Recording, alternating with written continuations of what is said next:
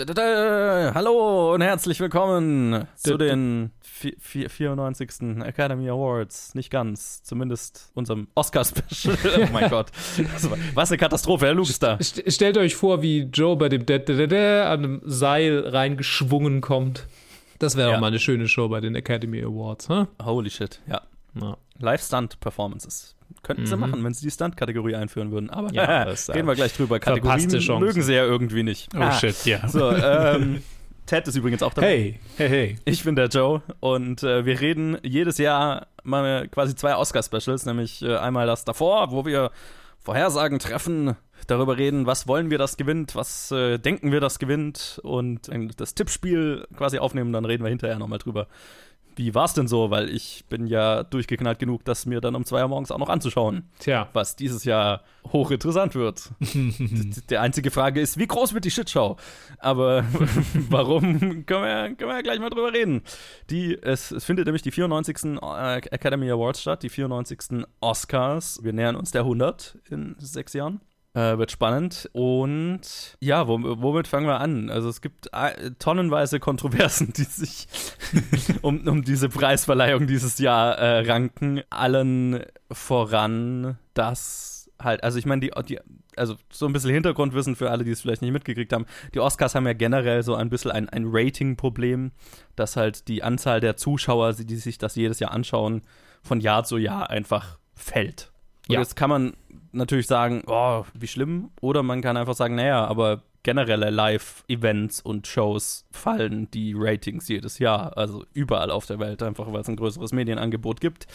Und vielleicht sind die Einschaltquoten auch gar nicht so wichtig, wenn es eher darum geht, irgendwie Kunst zu honorieren und es ja eigentlich nur ein Industrieevent und so weiter. Aber das ist nicht wie die Academy denkt oder wie ABC vor allem denkt, der Fernsehsender, der das überträgt, der übrigens Disney gehört, was man im Hinterkopf behalten sollte, wenn wir jetzt darüber reden.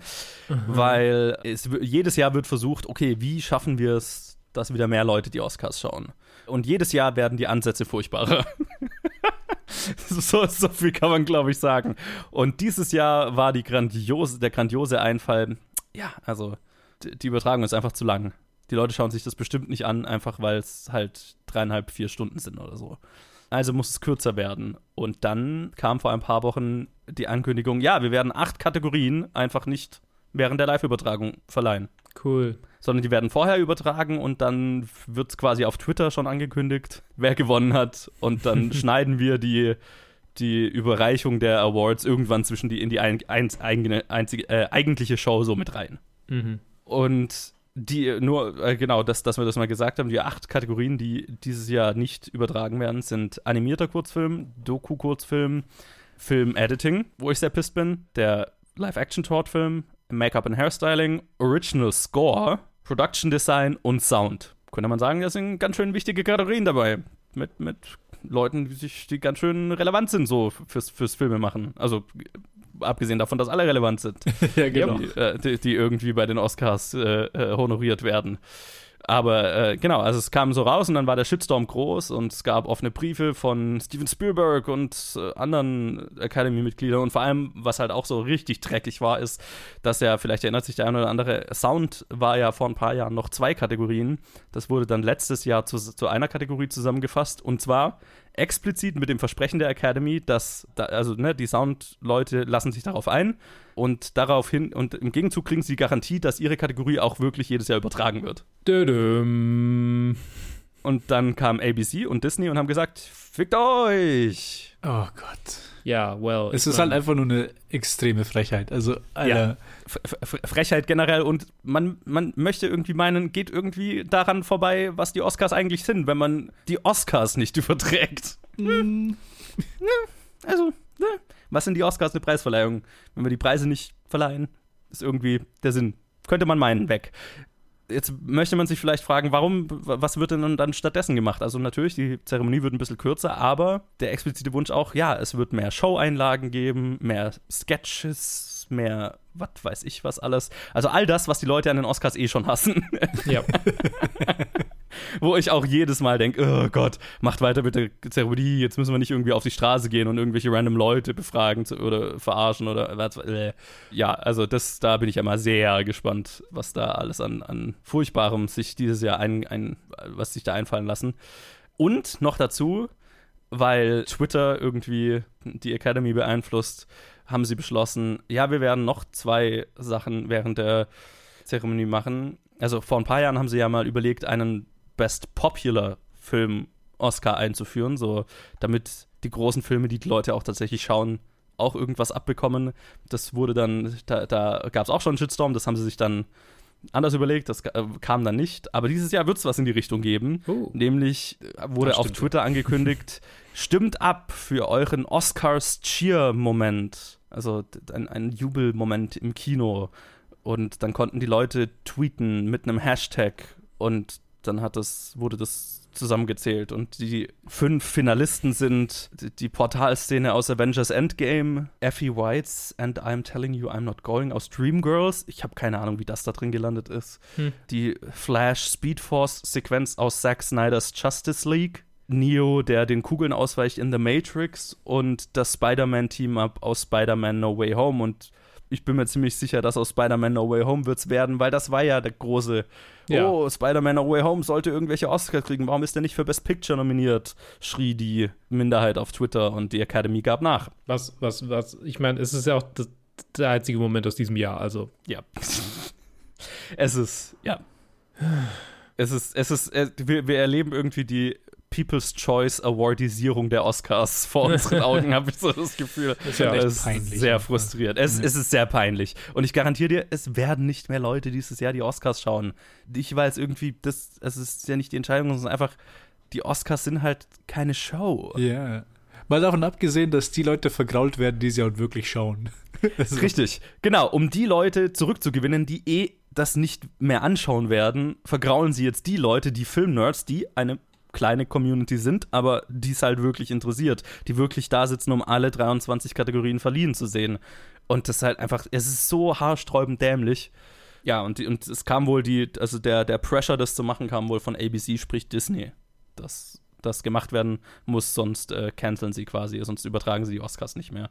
Und ich denke mir halt einfach, ja, dann übertragen, also es wäre halt einfach so viel besser, die könnten es einfach auf ihrem eigenen YouTube-Channel übertragen mhm irgendwelche Sponsoren an Land ziehen, dann würden sie mit Sicherheit ein bisschen weniger Kohle damit machen, aber wären halt, müssten nicht dieses klassische lineare Fernsehen, diese Vorgaben halt einfach erfüllen. Ja, ja. Aber nein, die halten halt einfach an diesem klassischen Modell fest bis in den Tod. Bis halt, bis halt das klassische Fernsehen halt gestorben ist, weil es halt schon ja, im, im, genau. am Sterben ist, schon seit Ewigkeiten. Und, oh ja. Gott. Also, ja. Äh. Es, ist, es, ist, sehr frustrierend. Also das, das, ist, das ist so die eine Sache. Und dann, ja, ja, die, die Anzahl an Presentern, die sie dieses Jahr äh, bisher schon angekündigt haben, ist holy fuck, wen sie da alles eingeladen haben, um, um irgendwie die Zuschauer vor den Fernseher zu locken. Also es fühlt sich sehr verzweifelt an, es fühlt sich sehr desperate an. Das ist so ein bisschen traurig. Nichtsdestotrotz, ich bin ein Fan der Oscars, aber nicht der Show, sondern dem, was es eigentlich verkörpert, ne? Die, die Filme jo. des vergangenen Jahres zu feiern und die Leute, die für die Kunst, die wir mochten, verantwortlich sind. Und das sollte es meiner Meinung nach sein. Das ist es ja, also, ne, jetzt abgesehen von dem allem, der Oscar wird ja noch verliehen, also. Und dafür sind wir hier. Jo. Und äh, vielleicht so, so äh, kurze, ein kurzer Überblick. So der meistnominierte Film dieses Jahr ist The Power of the Dog, die Netflix-Produktion von Jane Campion mit zwölf mhm. Nominierungen. Nächster ist Dune mit zehn Nominierungen der, glaube ich, so ein bisschen den Mad Max Fury Road äh, dieses Jahr spielen wird. Mhm. Und dann äh, das sind die nächste, nächst größere, äh, das nächste kleinere ist Belfast und West Side Story mit jeweils sieben, äh, King Richard mit sechs und danach kommen der ganze Rest mit vier, drei oder zwei Nominierungen. Okay. Alright. Ja. Alright. Let's do it. Ich würde mal sagen. Ich, ich habe es dieses Jahr tatsächlich geschafft, 53 von 53 nominierten Filmen und Kurzfilmen zu sehen. Oh. Ähm, ich muss mal kurz gucken, wie viel es bei mir sind. Viel weniger. Ja, vielleicht so zehn oder so maximal. Ja, es ist ja, ist ja jedes Jahr so der, der Sport, den ich betreibe davor, das ja. alles zu schauen. Meistens schaffe ich es nicht. Dieses Jahr habe ich es hinbekommen. Hm, nice. Dank einem obskuren kanadischen Streamingdienst, der die letzte Doku noch zufällig gerade hatte. Und äh, ja, also ich, es gibt eine sehr gute Reddit-Community, Oscars Death Race heißen die. Ist eine ganze Community aus Leuten, die das jedes Jahr versucht und wo sich ausgetauscht wird. Ey, wo kann man den Film schauen und so weiter. Mhm. Ähm, das kann ich sehr empfehlen. Das hat mir sehr geholfen bisher. Okay. Sonst, sonst hätte ich das nicht geschafft. Äh, ja, aber dann würde ich doch sagen, gehen wir jede einzelne Kategorie durch. Strap, strap in. Mhm. Wir ziehen das durch und ich sage zu den Filmen, zu denen wir noch nicht viel gesagt haben, vielleicht kurz, dass man so ein bisschen Überblick hat. Jo. Wer ist denn nominiert und warum? Und äh, wir gehen jetzt einfach, äh, haben wir die letzten Jahre auch schon so gemacht, wir gehen den, den, den offiziellen ABC Academy Oscars Ballot, Oscars Bogen durch, der Reihe nach, spannen halt Best Picture aus, nur für den Fall, dass jemand äh, mit durchschauen möchte. Und wir fangen an mit Actor in a Leading Role. Ich mache jetzt einfach gleich mal die erste Kategorie und dann gehen wir es der Reihe nach durch. Actor in a Leading Role sind nominiert Javier Bardem für Being the Ricardos. Übrigens, an der Stelle schon mal gesagt, wir haben zwei Ehepaare, die dieses Jahr nominiert ah. sind. Nämlich Javier Bardem und Penelope Cruz und Jesse Plemons und Kirsten äh, äh, Dunst. Kirsten Dunst, ja, witzig. Ja, oh, das zwei Ehepaare. Ah, okay. okay, cool. genau, also Javier Bardem für Being the Ricardos, äh, Benedict Cumberbatch für The Power of the Dog, Andrew Garfield für Tick Tick Boom, Will Smith für King Richard und Denzel Washington für The Tragedy of Macbeth. Wir haben reviewed alle außer Tick Tick Boom, den haben wir irgendwie alle verpasst, den habe ich aber inzwischen angeschaut. Das ist, ja. ähm, falls das ist der Netflix-Film, das Regiedebüt von Lin-Manuel Miranda. Ein Musical über den Typ, der Rent, das Musical geschrieben hat. Ah. Und Okay. Ähm, geht, geht, also Andrew Garfield spielt ihn, es geht so drüben, er ist, er, er, ist kurz davor, 30 zu werden hat es, und hat halt noch nichts erreicht in seiner Karriere. Und so die, ähm, so, so ein Quarter-Life-Crisis-Film. Mhm. Bin ich I was see. wert? Was, was mache ich aus meinem Leben? Bla. Sehr gut, sehr gut. Und King Richard haben wir. Haben wir reviewed, ja. Jo. Ja, den Rest haben wir reviewed. Cool. Äh, habt ihr, ich fange mit dir an, Luke, wie, wie, immer, was denkst du, sollte gewinnen, deiner Meinung nach, und was wird gewinnen? Also ich, ich bin ja, ich schneide ja notorisch schlecht ab in diesen Sachen. und äh, ich habe mir vorgenommen, ich werde ein paar Mal so voten, wie ich glaube, dass du voten würdest, wenn du mich fragst, bevor du es sagst. okay. Und ein paar Mal werde ich so voten, wie mir das Herz steht. Und in diesem Fall habe ich nur zwei davon gesehen und bei beiden denke ich nicht, dass sie den Oscar kriegen werden und gehe mit dem, was du schon mal gesagt hast und glaube, dass Will Smith sich den holt. Alles klar. Also äh, denkst du, sollte gewinnen und wird gewinnen? Ich denke, er wird gewinnen. Ich habe zwei davon gesehen. Ich finde, von den beiden sollte es eher Benedict Cumberbatch gewinnen, aber ich habe nicht den Eindruck, dass es unbedingt die krasseste Performance des Jahres war. Also, Alles klar habe ich das Gefühl, die anderen drei, da ist es irgendwo versteckt. okay. Ted, wie siehst du die Kategorie? Ähm, ja, ich habe auch nur jetzt drei von den fünf gesehen. Mit, mit Cumberbatch, Will Smith und Washington, die drei Performances. Ich glaube, am meisten, also ich glaube, mein Favorite war tatsächlich Denzel Washington als Macbeth. Und, mhm. äh, aber ich glaube nicht, dass diese Performance gewinnt weil es halt wieder, es ist halt, ich meine, Shakespeare kommt immer wieder und immer wieder. Es ist schwer, sowas irgendwie ernst zu nehmen bei solchen Sachen, weil oft einfach sehr gute Schauspieler sehr gut Shakespeare machen und äh, das kann man halt periodisch nicht immer wieder machen. Ich, ich glaube, er hat mir am meisten gefallen, aber ich, äh, wie wir schon bei Review gesagt haben, ich glaube, jetzt holt sich's Will Smith mit, mit King Richard. Ja, ich glaube, die Kategorie ist eine der wenigen, die wirklich absolut, die ist äh, fertig. die ist erledigt. Weil Will Smith hat alle, alles andere so gewonnen, was es so zu gewinnen gibt, diese Award-Season. Und es ist so ein bisschen halt so auch so ein Lifetime Achievement-Ding, ne? So ein, okay, wir würdigen damit auch, dass du der größte Filmstar aller mal zu einer Zeit warst und so. Ah, und er ist ja auch sehr gut in der Rolle, also es ist, nicht, ist ja nicht unverdient. Aber ja, ich glaube, die Kategorie ist relativ simpel. Wer, wer möchte weitermachen? Ah, ähm, Actor in a Supporting Role. Ich hm. äh, sehe Kieran Hines für Belfast. Kieran. Kieran, logisch. Ja, fucking irische Namen immer. Kieran ja. Hines, Hines für Belfast, Troy Couture für äh, Dakota, Jesse Plemons, The Power of the Dog, J.K. Simmons, Being the Ricardos, Cody Smith, Mc, Cody Smith McPhee, ebenfalls The Power of the Dog. Zwei Nominierungen aus dem gleichen Film. Mhm. Jo, äh, ich glaube, wir haben über, wir habt, wir, ihr habt vor allem über die gesprochen. Nee, tatsächlich, ähm, zwei dieser Filme habe ich ja auch gesehen. Also. Ja, eben, ja, genau. Und Ja. alle haben wir in irgendeiner Form reviewed auf jeden Ja, Fall. dann war ich doch mal Joe. Joe, was glaubst du? Ja, das ist eine der anderen Kategorien, die meiner Meinung nach erledigt sind. Äh, Das ist, glaube ich, Troy Kotzer aus Coda, ähm, der auch einfach alles andere abgeräumt hat, was es dieses Jahr so abzuräumen gibt und der extrem gut in Coda ist. Ein Film, den ich allgemein sehr mochte.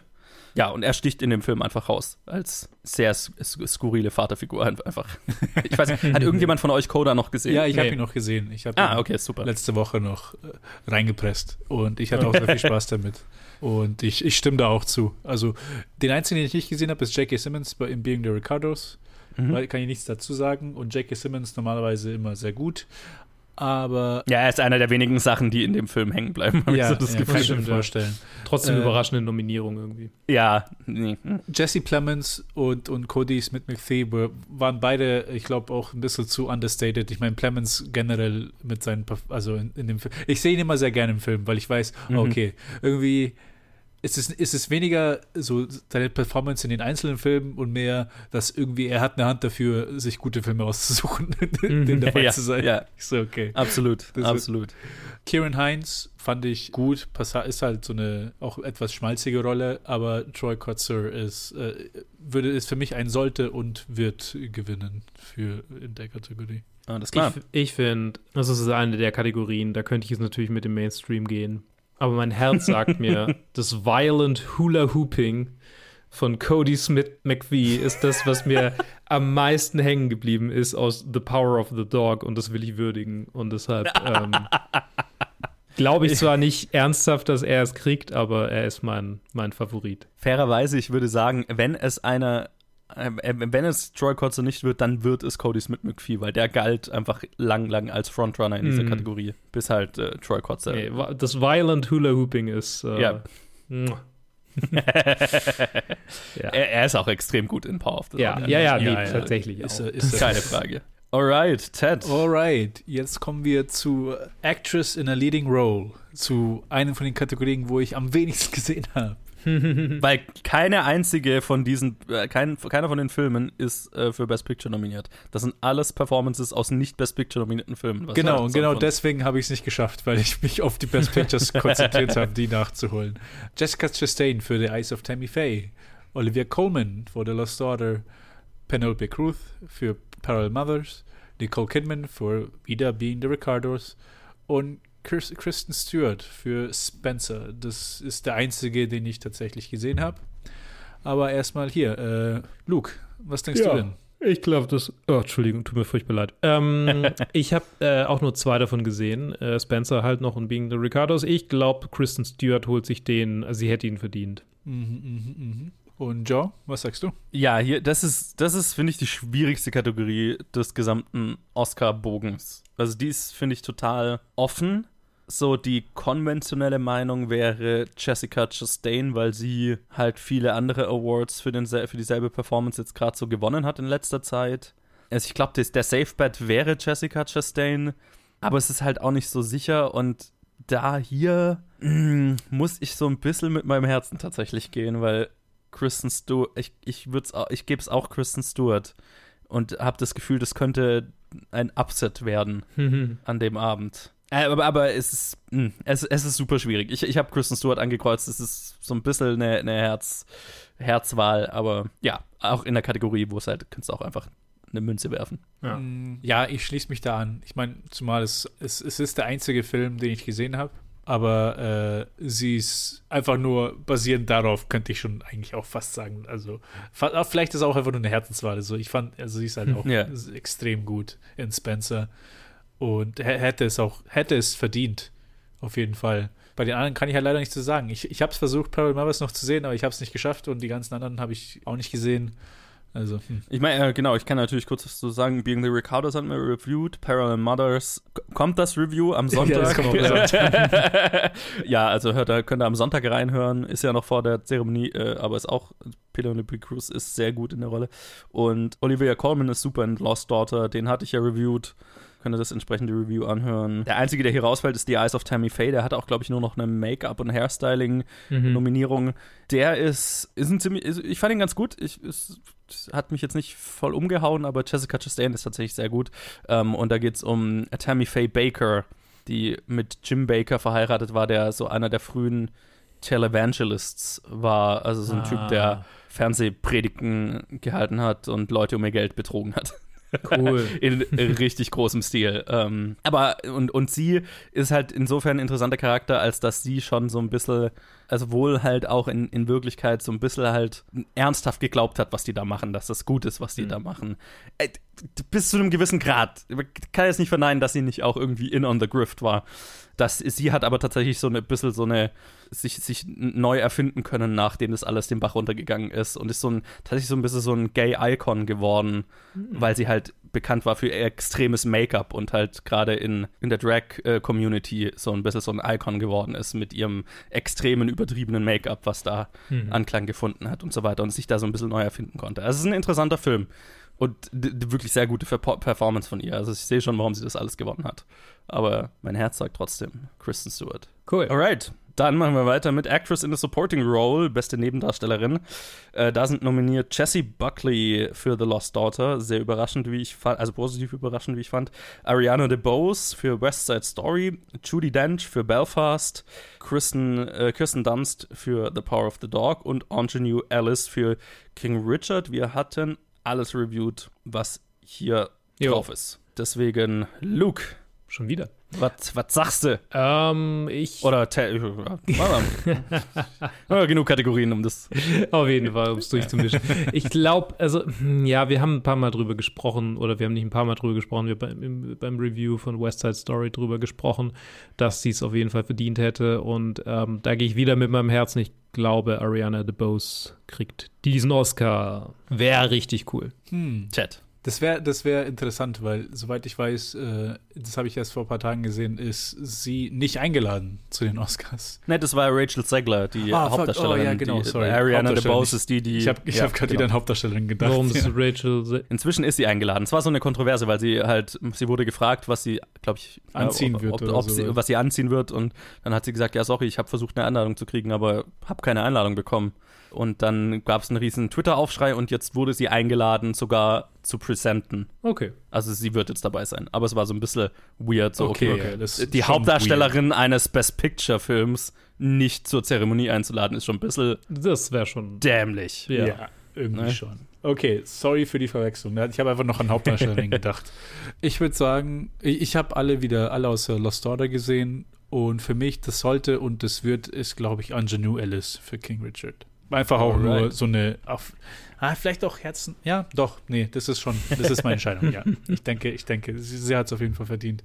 Ich fand, das war stark, sehr stark. Ja, verdient hätte sie es. Ich bin aber wie Luke auch bei Ariana DeBose, einfach weil sie auch sehr viel anderes gewonnen hat die ganze Saison über und ich sie großartig fand in der Rolle. Ja. Also einfach umgehauen hat mit ihrer Performance durch die Bank. Ähm, deswegen Herzenspick und rational auch so vom Buzz, ja. sage ich mal. So, hoffentlich kriegt sie es, weil sie ist mh, wirklich gut. Yo, Animated Feature Film ist die nächste Kategorie mit den Nominaz Nominierungen äh, Encanto, oh. Flea, Luca, The Mitchells äh, vs. The Machines und Raya and the Last Dragon. Ja, wir hatten alles nomin äh, nominiert, reviewed, alles reviewed, außer Flea. Genau, wollte gerade sagen, der kommt mir nicht so bekannt vor. ja, das sollte ich kurz sagen. Das ist, der ist auch auf meiner Top 10 des Jahres. Der wird hier schon noch rauskommen. Okay. Glaube ich, also ziemlich sicher. Äh, ist ein dänischer Film. Mhm. Und zwar ist, hat, hat der so ein bisschen einen krassen Status, weil er als animierter Film nominiert ist, als bester ausländischer Film nominiert ist und als beste Doku nominiert ist, weil es ist eine dänische animierte Doku. Krass. und äh, handelt von einem Flüchtling aus äh, ah. Afghanistan, der ist aber schon, ah. der ist schon länger in Dänemark, der ist als Kind damals, also der ist heute erwachsen und sein Freund oder ein Schulfreund ist halt Filmemacher oder Dok Dokumentationsfilmemacher geworden und dann haben sie halt beschlossen, okay, wir könnten seine Geschichte irgendwie verfilmen und der gibt quasi seinem Kumpel Interviews und es ist alles äh, animiert, das, was er erzählt, so seine Flücht Fluchtgeschichte, Mhm. wie sie versucht haben, vor der Taliban zu fliehen, über, also die brutalsten Fluchtrouten, die man halt sich so vorstellen kann, äh, nach Russland und dann nach Ja, ja, ja. ja, also ganz üble Geschichten und wie er halt, also es ist einerseits diese Fluchtgeschichte, aber andererseits auch so eine Coming-of-Age-Geschichte und wie er feststellt, dass er schwul ist und Okay, damit, damit umgehen muss, ne? okay. Ja, ist ein wunderschöner Film und Ah, krass beeindruckend gemacht einfach, also volle Empfehlung, wenn der irgendwann nochmal rauskommt. nice. Ja. Das nochmal als Kontext. Okay, puh, jetzt bin ich mir nicht so sicher, was das mit meinem Pick macht, aber äh, fangen wir auch mal mit Ted an. Äh, was glaubst du denn, welcher von denen es kriegt? Ich habe tatsächlich keinen von den Filmen gesehen. aber ich habe von genau diese Sachen von Flea gehört. Und äh, da ich aber erwarte, dass sie das ein bisschen äh, anders, anders verteilen werden, die Oscars, Mhm. glaube, glaube ich nicht, dass er einen Animated Feature Film Oscar bekommt. Und deswegen könnte ich fast at random die anderen vier aussuchen, weil ich keinen von denen kenne. äh, aber ich würde einfach sagen Encanto. Okay. Okay. Joe. Äh, ja, ich habe auch Encanto, weil das halt so der Safe Pick so ein bisschen, ne? Also, wenn es Encanto nicht wird, dann wird es, glaube ich, Flea. Aber Mai, Encanto ist so eingeschlagen und dieser We Don't Talk About Bruno Song ist so auch rauf und runter gespielt und Nummer 1 Chart-Hit, bla bla bla, seit, seit Wochen. Ja, das, also, auch wenn ich ihn nicht so gut fand, aber Hm. ich würde es liebend gerne Flea geben. Flea wäre mein Herzenspick, aber ja, ich glaube, das, das wird Encanto. Ich äh, würde Luca wählen, Hm? einfach nur, weil ich den hervorragend fand. Okay. Alles klar. Alles klar. Alles klar. Und jetzt kommen wir zu Cinematography. Ey. Eine sehr, sehr, sehr, sehr coolen Kategorie. Und zwar haben wir hier nominiert. Und es ist die erste äh, Nominierung hier für Dune, das Hm. hier dabei ist. Dann Nightmare Alley, auch das erste Mal. Dann jetzt wieder ein, eine, ein Favorite von vorher. The Power of the Dog, einer von den vielen Nominierungen. The Tragedy of Macbeth und West Side Story. Joe, your thoughts? Yes. Ähm, ich schau gerade, müssen wir irgendeinen erklären? Nee, oder? Haben wir ja alle reviewed, Mm. ne? Genau. Äh, krasse Kategorie, also wirklich Ja. äh, fünf Filme, die alle wahnsinnig geil visuell um. Also ich meine, die sind für den Oscar nominiert, irgendwie logisch, aber also wenn ich jetzt hier Herzenspick machen müsste, würde mir schon schwer fallen tatsächlich. Mhm. Da so zu unterscheiden. Also gerade West Side Story ist so krass gemacht. Also das heißt, äh, mh, ein Augenschmaus. Aber auch, auch der ganze Rest. Ich glaube aber tatsächlich, ich habe so ein bisschen das Gefühl, und das habe ich erst so gemerkt, wo ich meine ganzen Picks gemacht habe, dass sich da so ein Muster eingeschlichen hat mit der Zeit. Nämlich, dass ich das Gefühl habe, dass Dune dieses Jahr, wie gesagt, schon den Mad Max Fury Road machen wird und einfach die ganzen oder viele der, te der technischen Awards abstauben wird. Mhm. Es gab ja vor ein paar Jahren, wo Mad Max Fury Road rauskam, wo die einfach einen Haufen Oscars gewonnen haben, aber halt eben ne, Cinematography, Editing und bla. Mhm. Mhm. Und ich habe das Gefühl, Dune könnte das dieses Jahr machen, deswegen ich habe das Dune gegeben. Ähm, hilft natürlich auch, dass Greg Fraser, der Dune gedreht hat, gerade mit The Batman natürlich einen anderen, noch einen anderen visuell einfach wahnsinnig beeindruckenden Film im Kino hat, der in aller Munde ist. Ja, Ah, und Dune ist klar. ja auch sehr beeindruckend einfach gemacht. Ja, ja. Ja. Dem Assessment würde ich mich anschließen. Ich pick ebenfalls Dune. Und das nicht nur nach Joes Rede, sondern das war auch vorher schon mein Pick. Ja, ja. ja ich, ich bin hin und her gerissen. Also es ist wirklich so die erste Kategorie, wo ich, wo ich mich äh, fast nicht entscheiden kann. Mhm. Ich, vielleicht ist es so ein bisschen Recency Bias, weil äh, Dune ist der einzige Film, der jetzt länger her ist für mich, weil den habe ich ja, Mhm. ich glaub, bisher, bisher nur einmal gesehen und das war halt im Kino im September. Und von den anderen vier Filmen, der, der mir am meisten visuell hängen geblieben ist, war tatsächlich The Tragedy of Macbeth. Und jetzt weiß ich nicht, ob ich das unterscheiden soll zwischen Herzenspick und was, was wird gewinnen. Und ich glaube, hier werde ich einfach mit meinem Herzen gehen und ich, ich sage The Tragedy of Macbeth. Ich denke nicht, dass er gewinnen wird, aber ich hoffe es. Okay, okay, alles klar. Äh, bin ich wieder dran? Yo. Yes. Costume Design ist äh, die nächste Kategorie. Bestes Kostümbild. Es sind nominiert Cruella, Cyrano, Dune, Nightmare Alley und West Side Story. Erklären muss ich, glaube ich, nur Cyrano. Stimmt. Nee, Nee, den hatte ich, schon. den Nee, hatte ich auch, den hatte ich auch reviewed. Ist ja. richtig. Ja, ja, genau. Ja, hatten wir alle reviewed. Ja. Ja, den habe ich, genau, hatte ich in Einzelreview. Äh, Ted, jetzt fange ich mit dir an. Ich fange an. Ähm, hier wieder nur drei von fünf gesehen. Das heißt, Cyrano und Cruella kann ich nichts zu denen sagen. Und von den restlichen dreien glaube ich, dass es Nightmare Alley wird. Weil ich glaube, also vor allem dieses, also Production Design und Costume Design ist das, was mir am meisten so hängen geblieben ist. Weil also das ist halt Del Toro, der kann halt, der, der vollendet seine Vision äh, mhm. so, so, so komplett einfach nur. Und ich glaube, dieses Mal kann er, wird es Nightmare Alley kriegen. Obwohl ich auch okay. nicht überrascht wäre, wenn es West Side Story oder Dune kriegen würden. Aber ich glaube, Nightmare Alley wird sein. Hm, das ist, das ist eine schwierige Kategorie. Ich habe Cruella gesehen und Dune und West Side Story und bei allen drei habe ich das Gefühl, die könnten es sein. Und Nightmare Alley habe ich auch viel davon gehört. Und Cyrano wäre tatsächlich, wenn ich keinen von denen gesehen hätte, mein, äh, mein Go-To-Pick, weil es ein äh, Period-Drama ist. So, ja, das ist sehr schwierig. ähm, und tatsächlich glaube ich, ich gehe hier mit, ähm, mit West Side Story, weil die Kostüme in Dune äh, könnten durchaus sein, dass er hier den Mad Max Fury Road macht. Aber auf der anderen Seite sie sind halt einfach dem nachempfunden, wie sie schon in den anderen. Also es ist nicht so ja. wahnsinnig neu. So. Und West Side Story, finde ich, macht einen sehr guten Job einfach. Es ist quasi ein Period-Piece, so ein bisschen über die 50er. Und äh, das ist einfach so beeindruckend umgesetzt. Nein, nee, weißt du was? Nee, ich ändere meinen Pick, ich ändere meinen Pick. Ich gehe zu Cyrano. Einfach, obwohl ich ihn nicht gesehen habe. Ich, ich, ich play Geil. safe. Ich play safe. Alles klar. Cyrano it is. Äh, ich habe Cruella angekreuzt, uh, ja. Ja. weil äh, es ist halt ein Film über eine, nicht Kostümbildnerin, aber eine ja. Modedesignerin. Ne? Mhm. Und die Mode dieses Films ist halt wahnsinnig drüber und extravagant und ausgefallen und der ganze Film, ne, es gibt so mehrere Modeschauen, wo abgefahrene Sachen zur Schau gestellt werden und so und gerade bei diesen technischen Sachen ist ja oft so, es gewinnt der Film, der das meiste davon hat, das meiste Kostümdesign. Das, gerade bei Schnitt ist es immer den, den auffälligsten meisten Schnitt so. Ne? Mhm. Und ich glaube, Cruella könnte da ein ganz guter Kar äh, äh, äh, Kandidat dafür sein. Deswegen ja. habe ich Cruella angekreuzt. Aber ist doch super, das ist eine gute Kategorie. Gestreut. Haben wir breit gestreut, genau. genau. Weiter machen wir mit Best Directing.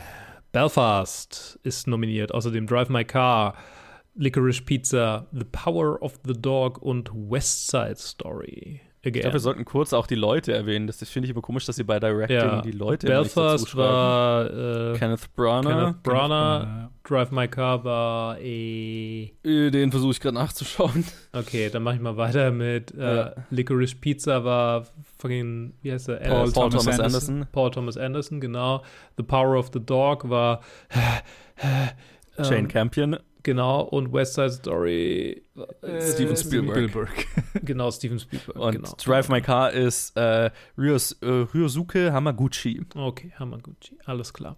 Ja, der ähm, hier definitiv rausfällt, ne? Auch wieder so ein, ja, ja. ein, internationaler Film, der nicht nur in seiner Inter Best International Feature ja, nominiert ist, was halt immer mehr, mehr passiert, ne? Was, was ich ein Anzeichen finde, dass der Diversifizierungsprozess der Academy sich durchaus in den Nominierungen niederschlägt. Das ist die letzten Jahre sehr cool. Ja, äh, ich weiß so. gar nicht, mit wem ich vorher angefangen habe, also aber da du gerade geredet hast, Joe, dann darfst du doch einfach gleich mal sagen, welchen du Ja, äh, das, die Kategorie ist natürlich immer so ein bisschen so ein Ding mit, mit Best Picture. Da können wir dann nachher bei Best Picture drüber reden. Ne? So, uh, ist, ist, ist Best Picture und Best Director gesplittet oder nicht? Mhm. Ich sage noch nicht, ob ich splitte, aber ich sag, äh, wem ich Best Directing gebe und das ist Jane Campion für The Power of the Dog. Okay. Weil Power of the Dog war lange der Frontrunner-Film schlechthin und das hat sich in letzter Zeit so ein bisschen geändert in manchen Kategorien.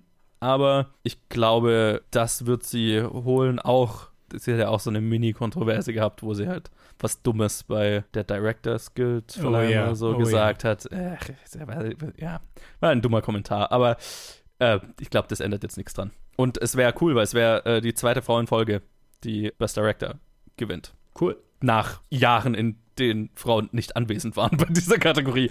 Deswegen ähm, wäre das, wär das finde ich, eine schöne Sache. Und sie hat ja auch schon mal Best Director gewonnen, also wäre auch die erste Frau, die es zweimal gewinnt. Alright. Ted, Alrighty. was glaubst du? Hier ist jetzt wirklich die erste Kategorie, wo ich alles gesehen habe. Uh. Und hm, ja, es ist schwer wieder bei dem. Ich, also müssen ich, wir eigentlich, nee, wir müssen nichts erklären, ne? Nee, nee wir, können, wir müssen nichts erklären. Ich hätte auch zu The Power of the Dog tendiert. Das ist mein sollte, sollte, hätte, würde gewinnen. Aber mhm. was, was ich glaube, das gewinnen wird, ist, ich glaube, sie werden es äh, Spielberg geben für West Side Story. Weil, weil, ich, weil ich nicht glaube, dass West Side Story den Best Picture kriegt, sondern glaube ich, dass sie ihm zumindest einen Director geben wollen. Kann ich mir sehr Okay. gut vorstellen. Der Legacy-Pick sozusagen. Ja, genau. Ich äh, glaube tatsächlich, weil, naja, nicht weil es ein bisschen aussteht, aber weil ich so das Gefühl habe, jetzt ist es so ein, keine Ahnung, ich habe Licorice Pizza nicht gesehen, aber aus irgendeinem Grund habe ich das Oh Gefühl, boy. hier kommt ein, ein, ein äh, Best Director für Paul Thomas Anderson. Ich, ich, ich weiß nicht warum, aber manchmal, manchmal gehe ich einfach mit meinem, mit meinem Bauchgefühl und, und die anderen sind alle so riesig und Licorice Pizza ist so ein Ding, wo sich mega viele so Feuilleton-Abteilungen drüber ausgelassen haben, so was äh, dein Blind Date sagen wird, wenn du, oder was du deinem Blind Date sagen solltest, wenn dein, was dein Lieblingsfilm war 2022, um zu zeigen, dass du ein sensibler junger Mann bist. What? What? Ja, ja, Das- what? Zeit, Zeitmagazin. Ich meine, Oh, fuck off. Ja, ich ja. möchte mir Person vorknöpfen, die das ge geschrieben hat, weil wie misguided ist das denn bitte? das ist absolut misguided. Und ich finde es ein bisschen witzig und ich glaube, deshalb pick ich ihn. und es ist halt irgendwie so ein Bauchgefühl, keine Ahnung. Ich, ich glaube nicht, dass es, er hat es auf keinen Fall verdient. Also ich bin von denen, die ich gesehen habe, ähm, ist es einer und, nee, es sind zwei und da würde ich sagen, The Power of the Dog hätte es definitiv verdient. Aber irgendwo muss ich ja meine Punkte verlieren, slash gut machen und deshalb nehme ich Licorice Pizza. Controversial Wenn wir alle immer das gleiche picken, dann wird es äh, lame. Da wird sehr langweilig. Ist richtig, ist richtig, ja. Jetzt haben wir alle drei einen anderen Pick. Mal schauen. Jo. Meistens, meistens geht es nach hinten los bei mir. Aber egal. Ähm, ich glaube, Joe, du bist äh, wieder. Nee, jetzt Ted ist dran. Jetzt Nee, bin ich Ted dann dran, ja. mit dem Documentary Feature. Leider habe ich hier nicht die Regisseure parat. Also müsste, ich mir Ja, gut. ich das kurz nachgucken. Ist, glaube ich, Äh, auch nicht so wichtig. Ist ja, da geht es ja um den Film. Ah, okay. Genau. Okay. Ja.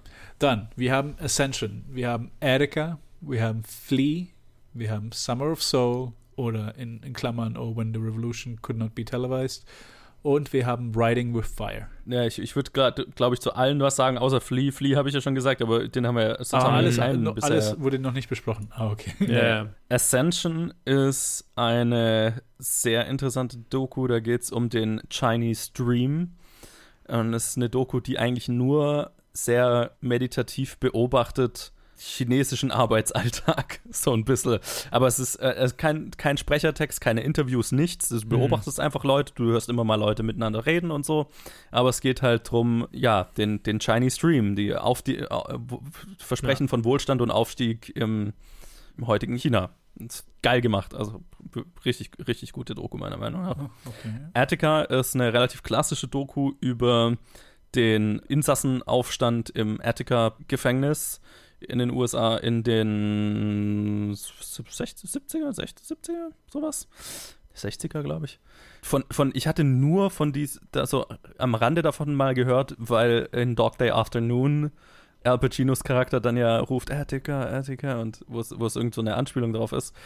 Ich hatte keine Ahnung, was damals wirklich passiert ist. Mhm. Und ich hab, wusste es auch, hab's mir auch nicht angelesen, bevor ich in den Film reingegangen bin. Und holy fuck, hat dieser Film mich fertig gemacht am Ende. Ich weiß nicht, Ja. ob ihr wisst, was es. Ja, okay. Ich habe keine Ahnung. Ich hat, also ich hatte keine Ahnung und jetzt stell dir vor, das, du kriegst es dann einfach zu sehen. Ja, Alter. What? Es ist, es ist schon, es ist schon, schon drüber zu lesen, ist schon, schon. Aber Also das ist die krasseste Doku von allen. Das ist, also das ist richtig übel am Ende. Auch Mhm. was er sich entschließt zu zeigen. Ich sag's nicht, weil, wie gesagt, das war für mich richtig heavy, weil ich es nicht wusste. Aber äh, puh, F- Vorsicht da reinzugehen, wenn der dann mal rauskommt oder Mhm. den anzuschauen, weil also muss man mit sehr grafischer Gewalt schon leben können. Dann Flea hatten wir schon angesprochen. Summer of Soul ist auf Disney Plus, kann man sich da anschauen. Geht um ein äh, riesiges Musikfestival in, äh, wo war es? Harlem, oder? in Harlem in 1969. Genau, also selbes Jahr wie Woodstock. Woodstock, ja. Genau, also aber ein riesiges Musikfestival. Ja, ich meine, es ist so ein bisschen eine Musikdoku, also du kriegst einfach wahnsinnig viele Live-Performances und dann halt Interviews mit Leuten, die damals da waren. Und es geht so ein bisschen drum, dass dieses Musikfestival damals schon dokumentiert wurde, aber dann niemand sich drum geschert hat, sozusagen das auszustrahlen oder da was draus zu machen und dadurch so dieses riesige, größtenteils afroamerikanische Musikfestival in Vergessenheit gera geraten ist aber Woodstock halt immer noch so ein, so ein Ding ist. Und das wird so ein bisschen in Kontrast gesetzt. Aber größtenteils ist es so eine Feier von Freiheitsgefühl und dem Gefühl, damals da gewesen zu sein und so weiter. Äh, und zu guter Letzt Writing with Fire, da geht es um, eine, äh, eine kleine indische, nicht mal mehr Zeitung, also die so eine, also, aber, aber News. Journalistenverband, wenn man so will, aus, aus Frauen der untersten Kaste, ganz spezifisch, die sich zusammengetan haben, um Nachrichten aus ihrer Perspektive zu verbreiten, vor allem auch aus einer weiblichen Perspektive zu verbreiten, über Perspektiven, die sonst nicht repräsentiert werden. Und geht so ein bisschen drum, wie die halt den Move von klassischer gedruckter Zeitung hin zu Online-Journalismus und Videojournalismus und so weiter machen und lernen müssen. Naja, mit, wie filme ich mit dem Handy und dann, damit das geschnitten werden kann und veröffentlicht werden kann und so ist eine sehr schöne Doku. Ich fand es ein bisschen lang dann, weil das Thema sich das halt irgendwann erzählt so, aber ist auch, ist auch sehr gut. So, so viel zu den Doku-Nominierten. Ey, sehr, sehr gute, sehr gute Kategorie dieses Jahr, finde ich. Jupp. Luke, basierend ja. auf, den, auf, auf Joes Zusammenfassungen. was, was ist deine Meinung? Ich glaube, also wir haben, ich glaube, Flea holt sich das, weil es hört sich für mich am ehesten an wie eine Doku und mit diesem äh, mit diesem Spin, dass es quasi animiert ist. Ähm, das kam letztes Jahr schon. Ich, ich finde, das ist so ein bisschen im Kommen. Vielleicht ist es auch die ganze Zeit schon da gewesen, aber ich kann mich sehr gut an diese Doku auf Netflix erinnern, die das schon so gemacht hat, äh, über, die, über den, den Amoklauf an der Texas äh, mhm. University äh, mit dem Glockenturm da. Ja, Bell Tower ja, ja. hieß sie, glaube ich. Äh, ich weiß nicht mehr genau. Und also, ja, ähm, ich glaube, Flea nimmt den mit. Äh, ja, ich, ich glaube, es ist zwischen Flea und Summer of Soul und ich finde es wahnsinnig schwer da zu picken. Mein Herzenspick wäre Flea. Aber ich meine, Summer of Soul hat den Vorteil, dass Questlove den Film gemacht hat. Ja, genau. Und halt, der halt mega die Plattform und Publicity hat und auch so ein paar Sachen gewonnen hat. Ich, ich, also von, von den allen fand ich Summer of Soul ja tatsächlich am schwächsten. Aber das liegt an Musikgeschmack hauptsächlich, weil es halt eine Musikdoku ist. Es ist halt hauptsächlich mhm. irgendwie ähm, viel Musik anhören. Das ist halt einfach nicht meine Musik. Deswegen war ich so, ja, okay, es, ich mag die Message, aber. Eh. Aber ich habe Summer of Soul angekreuzt, hm. weil es halt so prominent ist. Hm. Ja, tatsächlich ist es der einzige, den ich gesehen habe. Und mir hat das sehr gefallen, vor allem voran, weil ich die Musik so extrem gut fand und die ja, Performances ja, ja, und einfach das, die, diese Performances von 1969 so zu sehen war, war Hammer. Aber da ich ja vorhin habe ich das, habe ich Animated Feature Flea nicht gegeben, weil ich denke, dass er ihn hier bekommt für Documentary Feature. Deswegen sage ich Flea. Ich hoffe, ihr beide habt recht. ich hoffe, ihr habt recht. Gut, dann sind wir bei den Kurzdokus, Documentary Short Subject. Audible ist da die erste. Da geht es um eine, das Footballteam einer gehörlosen Schule in den USA und deren, ja, also Struggles von so ein paar Schülern da und was die halt so machen. Dann äh, die nächste ist Lead Me Home. Da geht es spezifisch um die Obdachlosenkrise in, an der Westküste der USA äh, in San Francisco und Los Angeles äh, sehr, sehr menschlich äh, erzählt, indem es einfach so ein paar obdachlose Protagonistinnen äh, begleitet äh, und immer wieder trifft und geht jetzt gar nicht so um den, den Hintergrund des Problems per se, sondern es geht mehr darum, diese Leute zu menschlich zu porträtieren. Ne? Weil es da definitiv so ein Problem gibt, Obdachlose sehr schnell als anders abzustempeln. Und ähm, ja, die, die, die es extrem schwer haben da. Queen of Basketball ist sehr sehr süß, äh, ein Porträt über eine afroamerikanische Basketballerin, die in ihrer Jugend slash jungen Erwachsenenzeit die beste Basketballerin der USA oder auf der Welt war, in einer Zeit, wo es halt noch keine Frauen-Basketballliga gab und die so gut war, dass sie sogar in die Männer-Basketballliga eingeladen wurde. Und ähm, geht dann so ein bisschen drum, dass sie das dann nicht wirklich gemacht hat und ihre Karriere auch nirgendwo hingelaufen ist, weil es halt einfach gab halt nichts. So, ne? Und, aber dass sie damit auch irgendwie okay ist. Also nicht, dass es nichts gab, sondern wo ihr Leben so verlaufen ist. Das ist sehr, so einfach eine menschliche, nette Geschichte, mehr oder weniger. Dann äh, Three Songs for Benazir ist eine äh, Doku über einen jungen Mann in Afghanistan, der schon verheiratet ist oder heiraten will, äh, seine Freundin, und so ein bisschen damit struggelt, dass er nicht wirklich eine Perspektive hat in der Gegend, ne? Und dann halt beschließt, okay, eigentlich der, die ein, also ich habe die Wahl zwischen entweder ich gehe auf die ähm, Poppy Fields, was ist das, Mo Mondfelder, mhm und riskiere quasi mein Leben so, äh, ne, weil es halt so halb illegal ist. Oder ich gehe zum Militär. Hm. Und wenn ich zum Militär will, dann müssen da auch meine Verwandten unterschreiben, weil ne, da ist die Situation so, okay, da, wenn, wenn sich da jemand zum Militär meldet, dann müssen, muss zumindest ein Verwandter oder so auch noch unterschreiben, dass derjenige zur Rechenschaft gezogen werden kann, falls er desertiert oder irgendeinen Scheiß macht. So, und ne, seine Familie will nicht, dass er zum Militär geht und ja, so quasi diese ausweglose Situation, in der er sich befindet. Und When We Were Bullies ist eine, finde ich, so ein bisschen fragwürdige Doku. äh, die kann man auf Arte schauen übrigens. So von einem Typ, der, ein Filmemacher, der von sich selber erzählt, äh, dass er sich immer an ein äh, Ereignis in seiner Kindheit erinnert, wo er Teil und auch so ein bisschen Auslöser eines üblen, üblen Mobbing-Vorfalls war, wo sich dann letztlich eine ganze Klasse gegen einen Schüler verbündet hat und übelst, übelst gemobbt hat.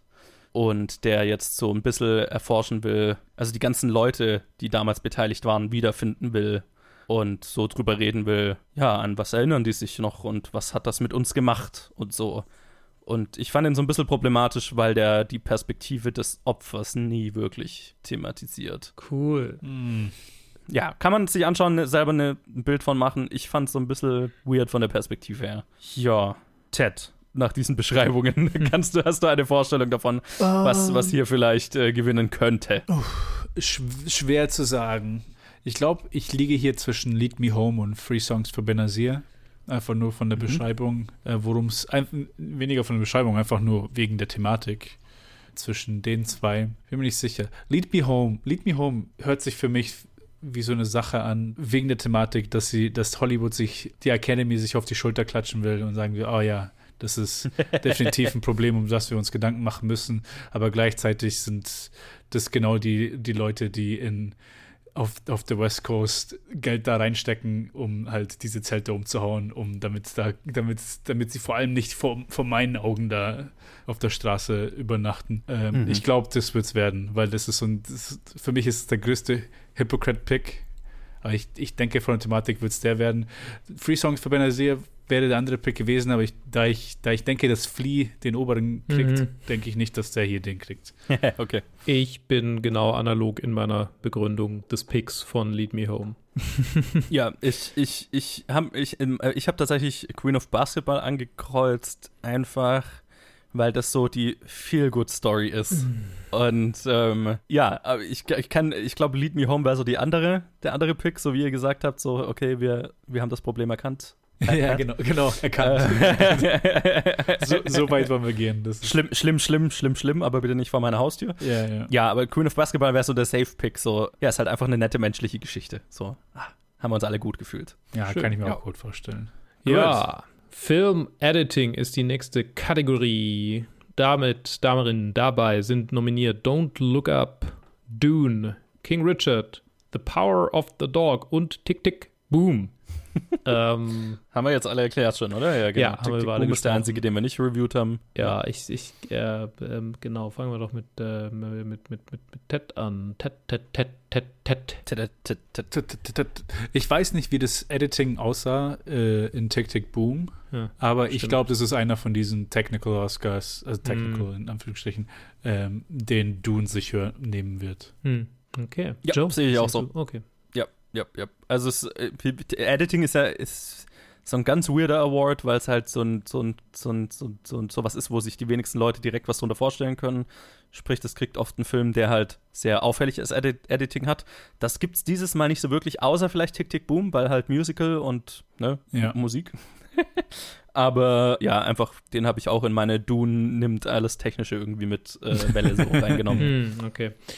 Ich glaube, ich gehe ähm, hier raus aus dem, aus dem Comfort-Pick und ich gehe in einen Pick eines Regisseurs, äh, der dafür bekannt ist, dass seine Filme sehr häufig sehr auffällig geeditet sind. Und in dem Fall ist nicht ganz so sehr, aber trotzdem schon noch mit Don't Look Up. Oh Gott. hast du, hast du, den ja, hast du noch angeguckt? Ich habe den noch gesehen. Ich habe den, hab den noch reingedrückt. In diesem Film drin, ganz schön viele. Und oh Gott, der Film ist nicht mal, also ja die Version, die ich auf Netflix gesehen habe, ist nicht fertig. Also ich habe zum Schluss vom Film, da war halt wirklich ein Shot drin, der einfach nicht fertig war. Der, den, der, den, der, der, das war ein Placeholder, den sie einfach noch nicht ersetzt hatten. Und ich war einfach ja. so geschockt, dass ich einfach den Film gestoppt habe, zurückgespult habe und es mir nochmal dreimal angeschaut habe, weil ich nicht glauben konnte, was ich da sehe. So von den Visual Effects her, meinst du? Äh, nee, nee, nee visual, nicht Visual Effects. Es ist, äh, es passiert in der Szene, wo sie Abendessen, so kurz bevor das Haus äh, zusammenbricht. Und dann spricht der Professor, der eingeladen wurde, jetzt fällt mir sein Name nicht ein, ähm, der Professor bei NASA, also nicht Leo DiCaprio, sondern der, der eingeladen wurde. Äh, der redet dann gerade und ich weiß nicht, was er gerade sagt. Aber wir, wir, sind in einem Shot von ein bisschen weiter weg, wo man die ganze Familie sieht und er redet zu allen, zu einem, nicht Close-Up, aber halt näher zu ihm, wo man nur ihn sieht. Und es ist einfach ein Shot, der so nach einer Sekunde einfach stehen bleibt, als ob, als ob das Film das gerissen wäre. Also du siehst einfach nur ihn äh, frozen in, in seiner Bewegung und er redet halt weiter. Also es ist einfach, ein, sie haben einfach vergessen, das Richtige da in Insert zu machen, wo, er, wo sie zum richtigen Shot gehen, sondern es ist einfach nur, du siehst ihn so und dann für zwei Sekunden siehst du einfach nur wie er sich nicht bewegt, obwohl halt der Dialog einfach voll normal weitergeht. Und ich dachte mir so, Alter, das, das kann es doch nicht wahr sein. Anyway. Ich frag mich, ähm, ob das ein ähm, Abspielproblem bei dir war, aber, nee, oder, nee, ich aber keine Ahnung, mir ist es nicht aufgefallen tatsächlich. Mehrfach, mehrfach. Ich habe zurückgespult, ich habe ich es also mehrfach passiert. Ich glaube, ich habe es sogar mit dem Handy aufgenommen. Ich werde es in, in Slack posten. ja, ja, schick mal, schick mal, das würde mich interessieren. Aber ja, ich glaube nicht, dass Don't Look Up holt. Ah, genau, du hast ja eh schon Dune gesagt, genau. Ja. Dann geht's weiter mit dem International Feature Film. Wer, wer macht das wahrscheinlich? Das mache ich. Äh, wir genau, sind bei den International Features. Äh, und hier haben wir Drive My Car, wir haben Flea, wir haben The Hand of God, Lunana Ayak in the Classroom und The Worst Person in the World. Ich glaube, da gibt es einiges zu, ja. zu erklären. Genau, Drive My Car und Flea haben wir schon gesagt. Uh, The Hand of God ist der neue Film von Paulo Sorrentino äh, italienische, italienischer Film, so ein bisschen autobiografisch, junge, über, über einen heranwachsenden jungen Mann in Italien, der, pff, was weiß ich, 80er, 70er, whatever. Und so die, äh, also es gibt eine, eine Tragödie in, in der Familie und dann geht es so darum, wie, wie er und die Familie damit umgehen müssen, aber es ist so viele kleine Geschichten innerhalb dieser großen, merkwürdigen Familie. Pff, ist so ein Film, der bei mir nicht so wirklich geklickt hat, ehrlich gesagt. Lunana, A Yak in the Classroom, fand ich sehr süß. Ist eine Einreichung aus, fuck, was war's denn? Bhutan, oder? Ich glaube Bhutan. Und ist ein Film über einen jungen Mann, einen Lehrer aus, aus, aus der Großstadt, aus, aus der Stadt halt einfach, der versetzt wird in die entlegenste Schule der Welt. Und das ist wohl auch die entlegenste Schule der Welt.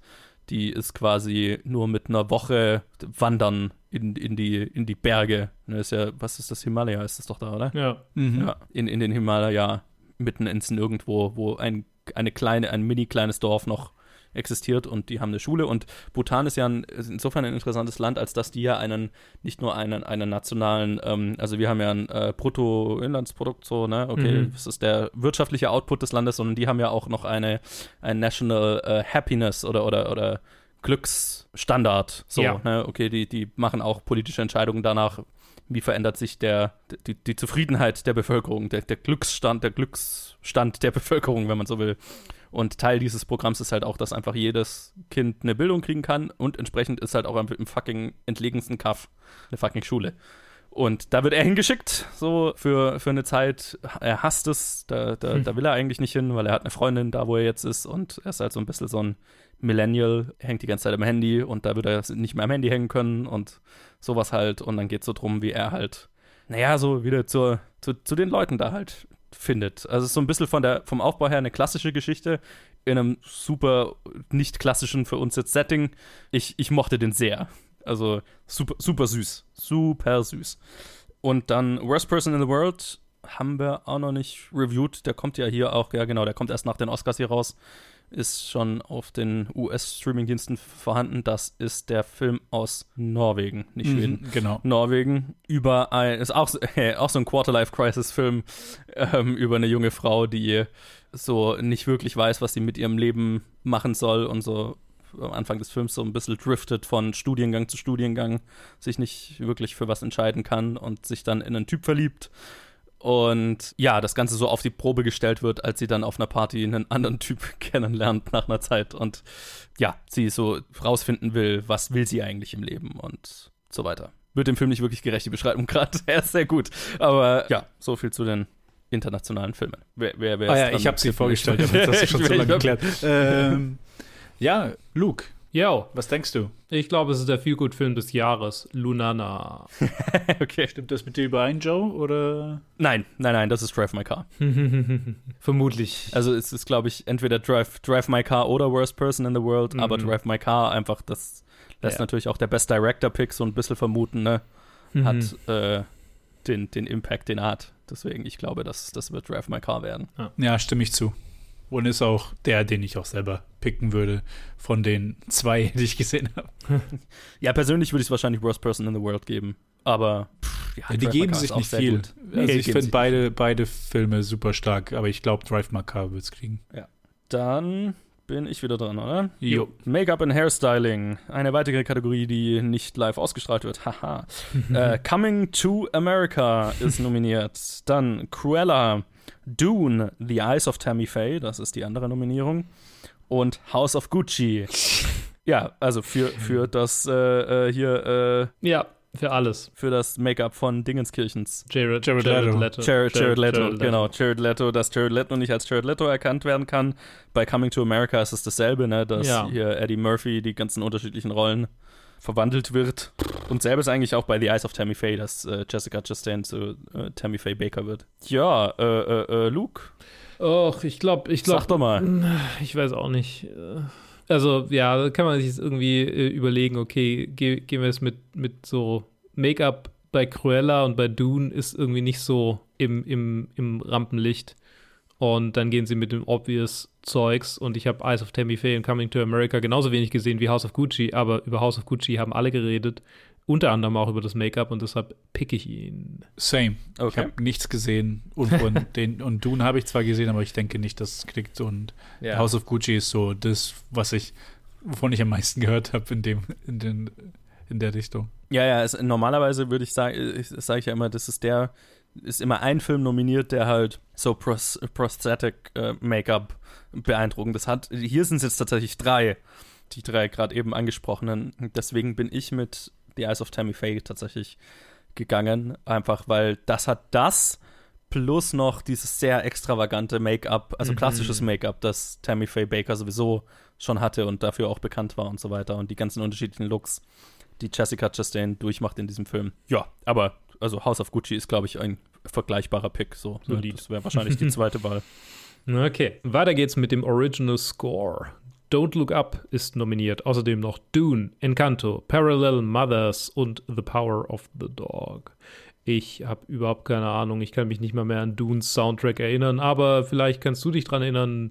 Nee, ich kann mich nicht mehr dran erinnern. Ja, nee, ich meine, ja. Wir haben ihn gerade live gesehen. Wir haben ihn live gesehen, aber er ist trotzdem irgendwie so, keine Ahnung, er ist, der bleibt, ich weiß nicht, was es an dem ist, aber der bleibt nicht wirklich hängen bei mir. Ich weiß nicht, was los ist mit mir, aber der bleibt bei mir einfach nicht hängen. Ich, wir haben ihn live gesehen, ich weiß, aber ich, ich bin eher von den anderen Sachen mitgenommen worden. Okay. Als von was, dem. Ja. ja, es wird halt viel rum, also ich, ja, egal. Äh, Joe, okay. Ich will jetzt nicht ja. über den Soundtrack von Dune ranten, aber ähm, ja. Äh, Joe, Joe fang, äh, Ted oder, ja, ich habe, glaube ich, das letzte Mal mit Nee, ich, ach, ich weiß auch nicht mehr. Ted, fang, fang bitte an. Kein Problem, kein Problem. äh, mein Pick ist Dune. Okay. ja, meiner auch. Ja, meiner auch, aber bisher.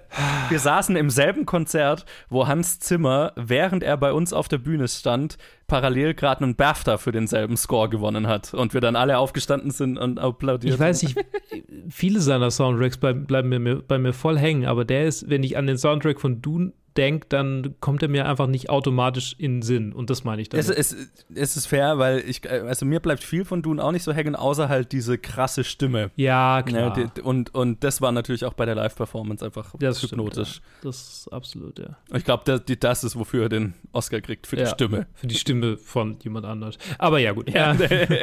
Aber sie ist ja auch mit nominiert.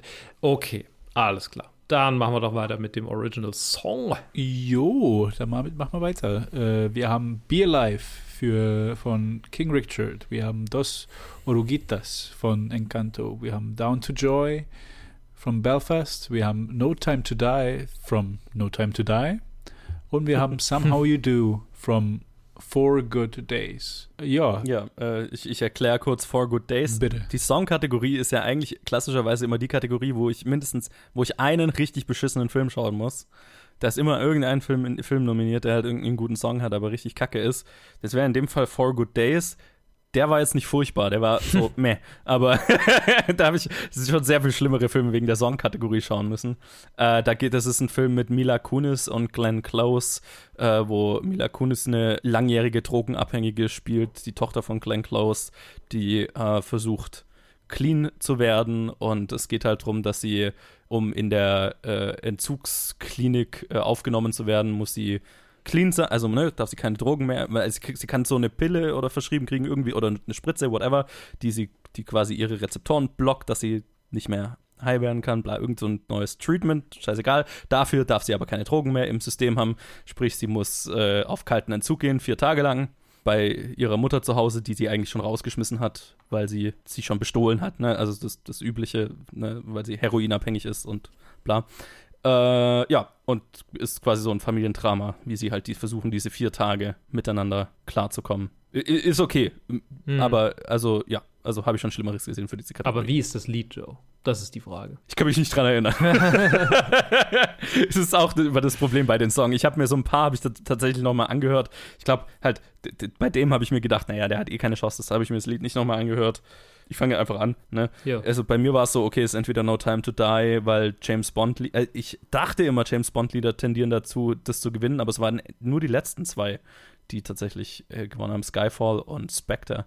Hm. Ähm, ja, für mich ist es zwischen No Time to Die, dem Billie Eilish-Song, und äh, Dos Oruguitas. Gu- Guitas, äh, das ist ja ein, von Encanto des Lin-Manuel Miranda, den halt sowieso alle feiern. Ich finde es interessant, dass da nicht äh, We Don't Talk About Bruno nominiert ist, weil das der Song ist, der halt die Charts gestürmt hat. Weird. Das andere, was, was so im Rennen, glaube ich, ist, ist Be Alive, weil das ein Beyoncé-Song ist. Aber ich habe dann getippt, so ein bisschen random halt, weil Encanto, das andere Lied, alle die ganze Zeit im Ohr haben, vielleicht tippen sie dann auch trotzdem für den Film und weil eh alle wollen, dass Lin-Manuel Miranda einen EGOT kriegt, wo ihm, ich glaube, nur noch der Oscar tatsächlich fällt. Also ich glaube, wenn er, wenn er diesen Oscar gewinnen würde, dann hätte er einen Emmy, Grammy, Oscar, Tony. Tony, ja, genau, dann hätte er die, die, die Big Four. Damn. Also deswegen habe ich, hab ich den genommen. Ich habe keine Ahnung. Ich auch nicht. Ich, Ich- habe ein. Oh, so- Ja. oh, sorry. Nee, alles gut, alles gut. Sag du ruhig auch zuerst. Ähm, ähm, ja, da ich, da ich mich an, also ich habe nur zwei von den Filmen gesehen. Äh, vom Belfast war mir gar nicht bewusst, dass da irgendwie ein Lied drin war. Ja, also meistens ist es ja irgendwie ein Abspannsong. Ah. halt Ja, so, ja. nee, okay. Und ich glaube, es ist ja das gleiche in King Richard, dass es ein Abspannsong ist. Ja. Aber genau deswegen, weil es Beyoncé ist, dachte, dachte ich, dass, okay, der hat vielleicht eine gute Chance und deswegen Ja. pick ich ihn. Be Alive. Ich nehme den James Bond äh, Soundtrack, Song. Da muss ich, muss ich kurz was zu loswerden, weil das so ein Trend ist in den letzten paar James Bond-Filmen, ausgenommen Skyfall, was mich total nervt. Warum sind alle diese letzten paar fucking James Bond-Songs so fucking leise und lahm? Ich, diese James Bond-Opening-Sequenzen haben so einen Kultstatus und sind so eigentlich so, okay, die Ja. führen in den Film rein und bang und visuelles Spektakel und Kunstwerk und so weiter. Und die letzten paar sind alle so ruhig und langsam und uh, und dieser auch. Ich, Das ist, boah, ich, das ist, ähm, ich empfehle dir den YouTuber Todd, Todd in the Shadows, der über die okay. Wibification der Popmusik redet.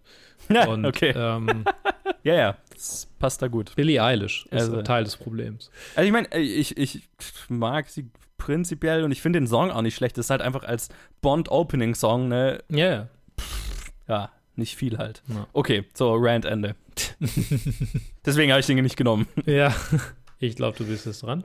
Ah, ich bin dran, ja genau. Äh, Wir überspringen Best Picture und gehen zu Production Design. Da sind nominiert Dune, Nightmare Alley, Power of the Dog, The Tragedy of Macbeth und West Side Story haben wir alle schon mal besprochen. Yo. Äh, Luke. Oh, wieder so ein schwieriger Was Pick. sagst du Ich denn? meine, es ist praktisch der gleiche Pick wie bei, keine Ahnung, Cinematography. Es ist exakt der gleiche Pick wie Cinematography tatsächlich. Und hier gehe ich mit, mit Dune. Okay. Ja, das es schließe ist ich mich die, an. der gleiche, also es ist tatsächlich die gleiche, die gleiche, die gleiche Nominierung. Sorry, ich habe es nochmal Ja, verglichen. es sind dieselben, dieselben Filme. Ja. ähm, und ja, beim letzten habe ich Macbeth genommen, aber für den hier nehme ich Dune auch. Okay.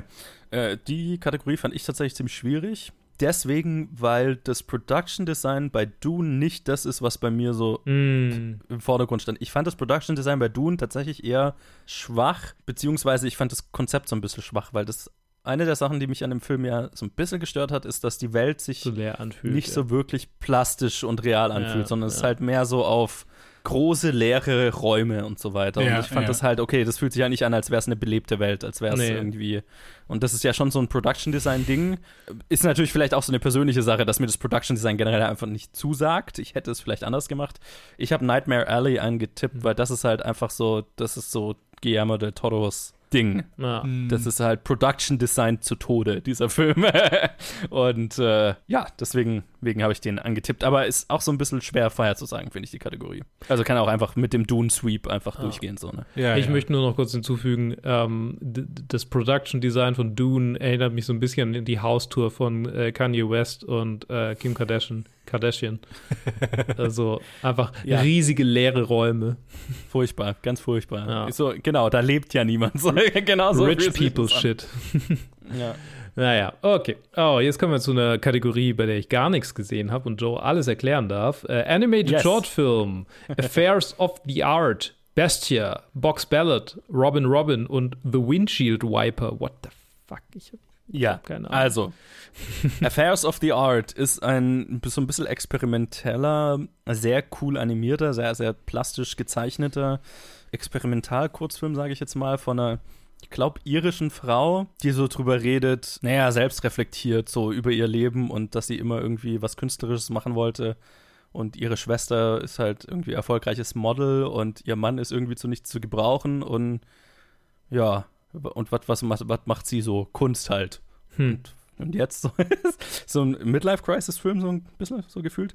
Bestia ist ein interessanter Film. Jetzt, äh, da geht es um, also das ist so mit so Porzellanpuppen quasi animiert. Geht um eine Frau mit einem Hund und man erfährt oder man, man merkt ziemlich schnell, okay, die ist, die benutzt den Hund als, also deren Job ist es, mit dem Hund Menschen zu foltern für irgendeine Organisation.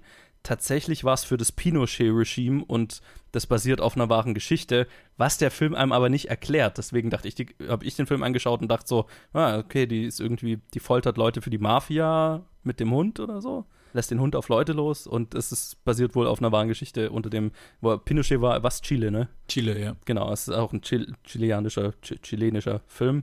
Und dann geht es so drum, dass sie da halt Albträume von hat und furchtbare Dinge sieht. Und ich, ich, uah, ich fand den so ein bisschen, hm. Der hat so ein paar Entscheidungen getroffen, die ich nicht so geil fand. Dann Box Ballett. Bo Box Ballet ist ein russischer Film, handelt von einer äh, Ballerina und einem Boxer, die sich ineinander verlieben. Hm. Das, das, ist so ein bisschen. Oh, Robin Robin ist ein Film von Artman Animation, den Wallace and Gromit Leuten. Der ist auf Netflix, ist ein Netflix-Film und äh, handelt von einem Robin. Was ist denn das? Die Vogelart Robin. Was ist das auf Deutsch? Ist Äh, ein Spatz? Ja. Oder, äh, ich glaube Spatz. Moment. Ja, ich Äh, guck das mal nach. Keine Rot, Rot, kann sein. Rotkehlchen? Rotkehlchen kann das sein? Ja, das, das macht Gibt mehr doch auch Sinn. Red, Red Robin, Red Robin. Rotkehlchen, ja. Rotkehlchen, ja. Ein Rotkehlchen, das unter Mäusen aufwächst Na, und gerne, gerne eine Maus wäre oder versucht eine Maus zu sein. Und dann geht es so drum, die Mäuse machen halt jede Nacht so ein Raid in die Menschenwelt, um sich Essen zu besorgen. Und sie als äh, Rotkehlchen kann halt einfach nicht so gut schleichen und nicht so äh, stealthy sein wie die ganzen Mäuse. Und dann eines Nachts versucht sie dann auf eigene Faust zu beweisen, dass sie eine gute Maus sein kann und ihrer Familie was zu essen zu besorgen. Aber das geht natürlich schief und dann lernt sie einen anderen Vogel kennen und es ist Identitätsfindung eines Rotkehlchens in einer Welt aus Mäusen. oh Gott. Sehr süß. Ist, ist auch noch ein Weihnachtsfilm, auch noch. Oh also, Oh ne? Gott. Ja, ja, ja, ja. wie gesagt, auf Netflix. Es wirkt wie so ein Netflix-Weihnachtsspecial, so ein bisschen.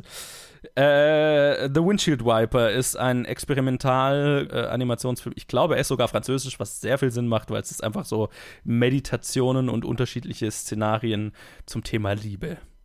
Ah. Okay. Ja, war jetzt, war jetzt nicht so ganz mein Bier. Äh, ich kann ja auch gleich Achso, ja, genau, sorry. Ich, bin, ich, ich hatte das Ähm, vorgestellt. Ich habe schon wieder vergessen. Ja, ja. Das Ich- wird ich- bei der nächsten Kategorie genau, genau gleich. Äh, sein. Ja, ja. Äh, ich ich habe das äh, Robin Robin gegeben, weil es halt auch wieder so der Feelgood-Pick Mhm. und ne, mit Artman halt auch ein namenhaftes Studio, mit Netflix ein namenhafter Distributor. Ähm, Ted, was machst Äh, du? ich schließe mich an aus dem Grund, dass der für mich der erste ist, den ich mir anschauen würde aus der Erklärung. kann ich auch empfehlen, also der ist sehr süß. Und ja, deswegen sage ich auch Robin Robin. Ich, ich habe gerade reingeguckt äh, in die, in, auf Netflix, wie er aussieht und ich bin verliebt, also pick ich den auch. Er ist auch wunderschön animiert. Das ist so ein bisschen, Artman war ja immer so der Knet-Look, Ja. ne? Und hier, das ist mehr so, ähm, so, so Filztiere, Mhm. so Filzarbeit, so, so in die Richtung. Aber halt auch Stop-Motion. Also es ist sehr Ja. schön animiert einfach auch. Ach, wunderbar. Ich, ich, ich, es, ist, es ist so flüssig und ach Gott, oh Gott, oh Gott. Mhm. Ich muss Ja. aufhören, diesen Trailer zu gucken. Ich muss mich konzentrieren. Wir machen weiter. Wer ist denn dran? Äh, Ted, oder? Ich bin ja, dran. Ted ist dran. Ja. Live-Action-Shortfilm. Wieder was, wo Luke und ich wieder nichts gesehen haben, wahrscheinlich. Hm. äh, Alakachu, Take and Run, The Dress, The Long Goodbye, On My Mind, Please Hold. So, ich mache wieder meine Erklärrunde. Alakachu, Take and Run ist eine, ein Vertreter der typischen Oscar-Live-Action-Kurzfilme von wegen, diese furchtbare Sache passiert in einem anderen Teil der Welt jeden Tag. Äh, Gibt es irgendwie gefühlt jedes Jahr einen Film. Äh, in dem Fall ist es von einer Schweizer Filmemacherin über, wow, jetzt lass mich nicht lügen, Kirgistan oder so. Eins der Stans auf jeden Fall. Ich glaube, es war Kirgistan. Vielleicht sollte ich das nachher noch nachschauen. Aber es geht auf jeden Fall um, um, um äh, Braut, äh, wie, Brautraub. Also es geht um eine junge Frau, von der, die, die in einem kleinen Kaff da aufwächst und die Familie will sie verheiraten. Ja, Kirgistan. Um. Kirgistan, okay, gut, habe ich mal richtig gemerkt. Ähm, aber sie will eigentlich sich emanzipieren, sie will auf die Uni gehen, sie will ein, ein selbstbestimmtes Leben haben, haut quasi von zu Hause ab, taucht bei einer Un äh, Freundin in der Stadt, die das auch schon gemacht hat, die sich quasi von ihrer Familie losgelöst hat, taucht bei der unter. Und eines Tages tauchen einfach eine Gruppe Männer in dem Laden, in der Bäckerei auf, in der sie arbeitet und entführen sie Ja. und fahren sie in einen Kaff und dann muss sie einen von denen heiraten. Und wird verheiratet und da quasi festgehalten. Und dann geht es halt so drum, dass, dass sie immer wieder versucht, sich da, also zu rebellieren, sich da rauszuholen. Ne? Und weil ihre Familie findet das auch gut, ne? Die kommen dann irgendwann vorbei und sagen, ja, du, selber schuld, hier ist dein Platz, so, äh, bleib da mal. Und es ist, ich fand ihn extra, ich fand ihn super. Es ist furchtbar, aber halt, also eh- sehr effektiver Film über den Freiheitskampf dieser Frau. The Dress ist ein polnischer Film, gehandelt von einer kleinwüchsigen Frau, die an einer Autobahn, an einer Tru einem Truckstop, Autobahnraststätte, in so einem Motel arbeitet und sich immer äh, Ketten, kettenrauchend mit ihrer Kollegin unterhält. Und dann geht es so darum, dass sie halt äh, noch Jungfrau ist und nie wirklich eine Beziehung hatte und dann gibt es so einen Trucker, mit dem sie sie, also mit dem sie sich irgendwie versteht und den, den sie dann nach, auf ein Date einlädt oder der sie auf ein Date einlädt und dann, dass sie halt ein Kleid sucht, um sich irgendwie rauszuputzen für dieses Date, wo sie halt, äh, ja, also quasi ihre Suche nach Liebe und Zuneigung, die ihr so bisher verwehrt war, fand ich eine interessante Geschichte bis zum Ende und das Ende ist furchtbar und ich habe es gehasst und der Film ist furchtbar. Äh, Okay. äh, Unnötig bleak, unnötig furchtbar. Das, äh, was, also völlig verschenkt alles, was der Film vorher aufgebaut hat. Äh, ga, ganz kacke. ich kann verstehen, warum er hier ist, aber es ist halt einfach so Message und so weiter, also holy fuck. So, so richtig so wie diese typischen äh, Horrorfilme der 2000er, wo das Ende nochmal so richtig dir nochmal einen Tritt versetzt, so nach dem Motto, die Welt ist kalt und kacke. Ja, okay. ihr könnt euch vielleicht vorstellen, auf was rausläuft. Kann. Ich kann es mir Ja. sehr gut vorstellen. The Long Goodbye ist ein Film mit Riz Ahmed. Ich weiß nicht, ich glaube, er hat nicht Regie geführt, aber der kann auf seinem YouTube-Channel angeschaut werden. Handelt von einer äh, muslimischen Familie, die in England einfach so ihren Alltag hat. Und irgendwann, und du hörst im Hintergrund, ja, irgendwie, es gibt so rechte, rechte Gewalttaten, rechte, äh, so rechte Milizen, die irgendwelche Sachen tun, hört man im Hintergrund in den Nachrichten. Und irgendwann wird die Tür aufgetreten und so eine rechtsextreme Miliz stürmt da rein und tut ganz furchtbare Dinge. Und dann endet es in einem Spoken Word Poem über Rassismus in Großbritannien und ist extrem effektiv. Krass. Also ein Schlag in die Magengrube und am Ende poesiert dir Riz Ahmed darüber, wie es ist, nicht weiß, in Großbritannien zu sein. Krasser Film auf YouTube, kann ich empfehlen. Hm, okay. On My Mind ist ein ziemlich effekt. Äh, ah, nee, nee, das andere. Äh, On My Mind ist der Ö-Film. Äh, nein, The Dress war ja auch schon Ö, aber der ist auch. Äh, ist ein Norwe dänisch, norwegisch, äh, ein skandinavischer Film. handelt von einem Typ, der in eine Bar reinkommt und äh, so ein paar Shots trinkt und dann in der Bar ist sonst nichts los. Da hockt nur der, der, der, der Inhaber und macht irgendwie seine Steuer und die Frau hinterm Tresen ist auch da und dann sieht er, ah, da ist eine Kara Karaoke-Maschine und dann bittet er darum, dass er, dass er doch bitte ein Lied singen darf und dass sie es mit dem Handy aufnehmen und das ist ganz, ganz wichtig. Und erst wollen sie ihn nicht lassen, weil ne, es ist nicht Karaoke-Nacht und das müssen wir jetzt anschmeißen und so. Und ja, am Ende ist es sehr, ist einer von diesen sehr manipulativ, sehr auf die Tränendrüse drückenden, ne, wenn man dann am Ende erfährt, warum er dieses Lied unbedingt aufnehmen wollte. Und ja, hm. Ich, ich spoilere nicht, auf was es rausläuft. Ich fand es so ein bisschen, ja, okay. Das ist so, ich möchte einen Oscar mit diesem Film gewinnen. Okay. äh, und zuletzt gibt es noch Please Hold. Das ist ein sehr effektiver Science-Fiction-Kurzfilm. Handelt von einem Typ in naher Zukunft, der äh, quasi einfach morgens aufsteht, äh, zur Arbeit geht und plötzlich kommt eine Polizeidrohne angeflogen und sagt, hey, du bist äh, verhaftet. Hier, bitte äh, leg dir diese Handschellen an. Und dann tut er das und kommt quasi an ein Gefängnissystem, das komplett automatisiert ist, wo es keinen Kontakt, menschlichen Kontakt mehr gibt, wo er in einer Zelle landet und dann versucht halt einen Anruf zu, zu einem Anwalt herzustellen, der, weil er weiß gar nicht, wofür er überhaupt verhaftet ist. Und ähm, dann hat er nicht genug Geld auf dem Konto, um überhaupt einen Anruf zu machen. Also muss er anfangen, für Centbeträge Sachen in diesem Gefängnis, äh, also Kleidung zu nähen oder sowas, ne? Also so Gefängnisarbeit zu machen, bis er sich dann das Geld angespart hat, um einen Anruf zu machen zum Anwalt, wo er dann irgendwie einen Haufen Kohle für bräuchte, damit der seinen Fall, damit er da vielleicht irgendwie eine Chance hat, rauszukommen. Also es ist eine Kafkaeske Analogie zum amerikanischen Rechtssystem. Ziemlich, ziemlich krasse Geschichte. Sehr effektiver Film. Okay. So, das sind die Live-Action-Kurzfilme. Das sind die Live-Action-Kurzfilme. Luke. Um, ähm, ich liebe Kafka und deshalb pick ich den. nice. Ich glaube, vernünftiger wäre es, den äh, Long Goodbye zu picken, aber ich, ich, ich gehe mit dem. Ich, ich finde es ein bisschen schwierig dieses Jahr. Normalerweise pick ich ja einfach immer den, den ich am wenigsten mag. äh, Gibt es ein paar dieses Jahr. also äh, der, der klassische Oscar-Pick wäre irgendwie so On My Mind. Ne? Das wäre so der, mhm. das war so mhm. My Neighbor's Window oder so vor einem Jahr oder so. Ugh, ganz furchtbar, so diese, diese manipula manipulativen ähm, Tränendrüsen-Filme. Ich nehme aber auch The Long Goodbye tatsächlich. Auch natürlich wegen Riz Ahmed, aber nur weil man einen namenhaften Darsteller hat. Also Oscar Isaac war ja auch letztes Jahr in einem, heißt jetzt noch nichts, aber der ist schon so effektiv. Mhm. Ja. Hm, ja, ich war so irgendwo zwischen The Long Goodbye und Take and Run. Mhm. Aber ja, wenn ihr schon beide Long Goodbye habt, dann nehme ich Take and Run. Ja, Luca, ich Please hab, Hold. Ich hab please hold. Ah, sorry, okay. Habe ich ein bisschen falsch verstanden. Okay, dann wieder drei verschiedene Picks. Also, äh, was du nimmst, Take and Run. Take and Run, ja. Okay. Cool. Äh, dann mach ich mal weiter. Nee, Joe macht weiter. Joe macht ja, weiter. Ich, ich bin dran. Sound. Sound äh, ist nominiert. Belfast, Dune, No Time to Die, The Power of the Dog und West Side Story. Haben wir alle reviewed, haben wir alle erklärt. Äh, Ted. Dune. Alles klar. ähm, ja. Ich Luke. denke, äh, oder ja. Na, ich, nee, ich eigentlich, ich habe nicht wirklich, ich habe nicht wirklich was zu sagen. Ich nehme einfach Dune. Ich auch. Ja, ich auch. das ist Teil des Dune, das Dune Technical Sweeps. So, ja. Apropos Dune Technical Sweep. Visual Effects. Dune. Free Guy. No Time to Die. Shang-Chi and the Legend of the Ten Rings und Spider-Man No Way Home. Da ist doch die Spider-Man-Nominierung. Was heulen sie denn alle rum? Ah, ne? Dummerweise wird er den wahrscheinlich verlieren gegen Dune. Aber äh, äh, ja. vielleicht, äh, ja, genau. Also ich meine, ich glaube, oder Ted, was meinst ja, du? Dune. Okay, ja, alles ja. klar.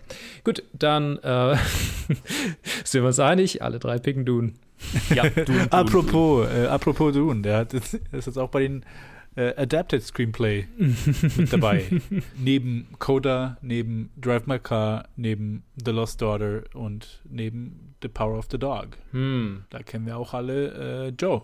Your thoughts? Ja, äh, ja, bis, bis vor kurzem hätte ich wahrscheinlich gesagt The Power of the Dog. Und dann war Coda sehr erfolgreich bei mehreren Awards-Shows und hat irgendwie gerade so ein Ja, es, es ist ein sehr interessantes Duell zwischen The Power of the Dog und Coda, so äh, Mhm. wer so, ne, auch Best Picture und so weiter. Und Coda ist ja nur für drei Sachen nominiert. Best Picture, dieser hier Screenplay und Troy Kotzer für, für äh, äh, Supporting Actor. Ja, ich habe tatsächlich Coda angekreuzt. Letztlich, ich habe es geswitcht von Power of the Dog zu Coda. Hm. Luke. Ich bleib bei Power of the Dog, weil irgendwo muss ich ja meine Punkte kriegen. Ja, ich bin auch bei The Power of the Dog. Mein Herz wäre bei Drive My Car, Mhm. aber ich glaube, den kriegt er nicht. Und deswegen Power of the Dog.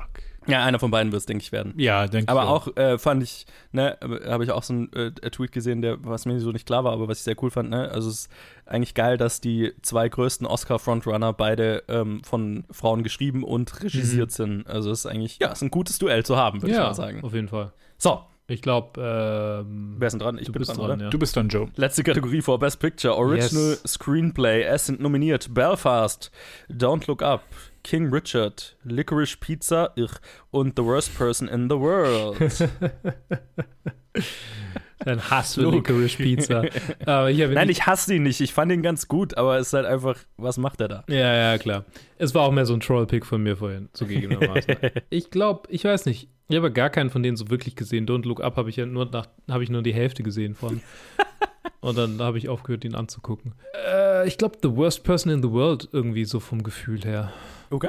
Ich tue mir schwer. Mein Herz ist auch bei The Worst Person in the World, seitdem ich den gesehen habe. Und eigentlich wollte ich dann Licorice Pizza wählen, weil ich einfach das Gefühl habe, dass ihn, dass er gewählt wird. Wieso auch immer. Ne? Aber ich will, ich will bei diesem Pick auch bei meinem Herzen bleiben. Ich glaube, The Worst Person in the World Hm. kriegt ihn. Also ich hoffe, er kriegt Ja. ihn. Also ich, ich glaube, Licorice Pizza hat schon eine Chance. Ich persönlich habe geschwankt zwischen Belfast und The Worst Person in the World. Einfach weil Belfast auch so einen Frontrunners-Status hatte mal und aber halt einfach nichts gewinnen wird. Und ich habe so das Gefühl, das könnte die Kategorie sein, in der der Film äh, zumindest einen, einen Mm, Oscar ab, ja. abräumt. Und deswegen habe ich letztlich Belfast angekreuzt. Aber ich glaube, Belfast, Worst Person in the World und zu einem kleineren Teil Licorice Pizza könnt, also es ist nicht so eine leichte Kategorie auf jeden Fall. Nee, ist nicht, ist es nicht. So. So.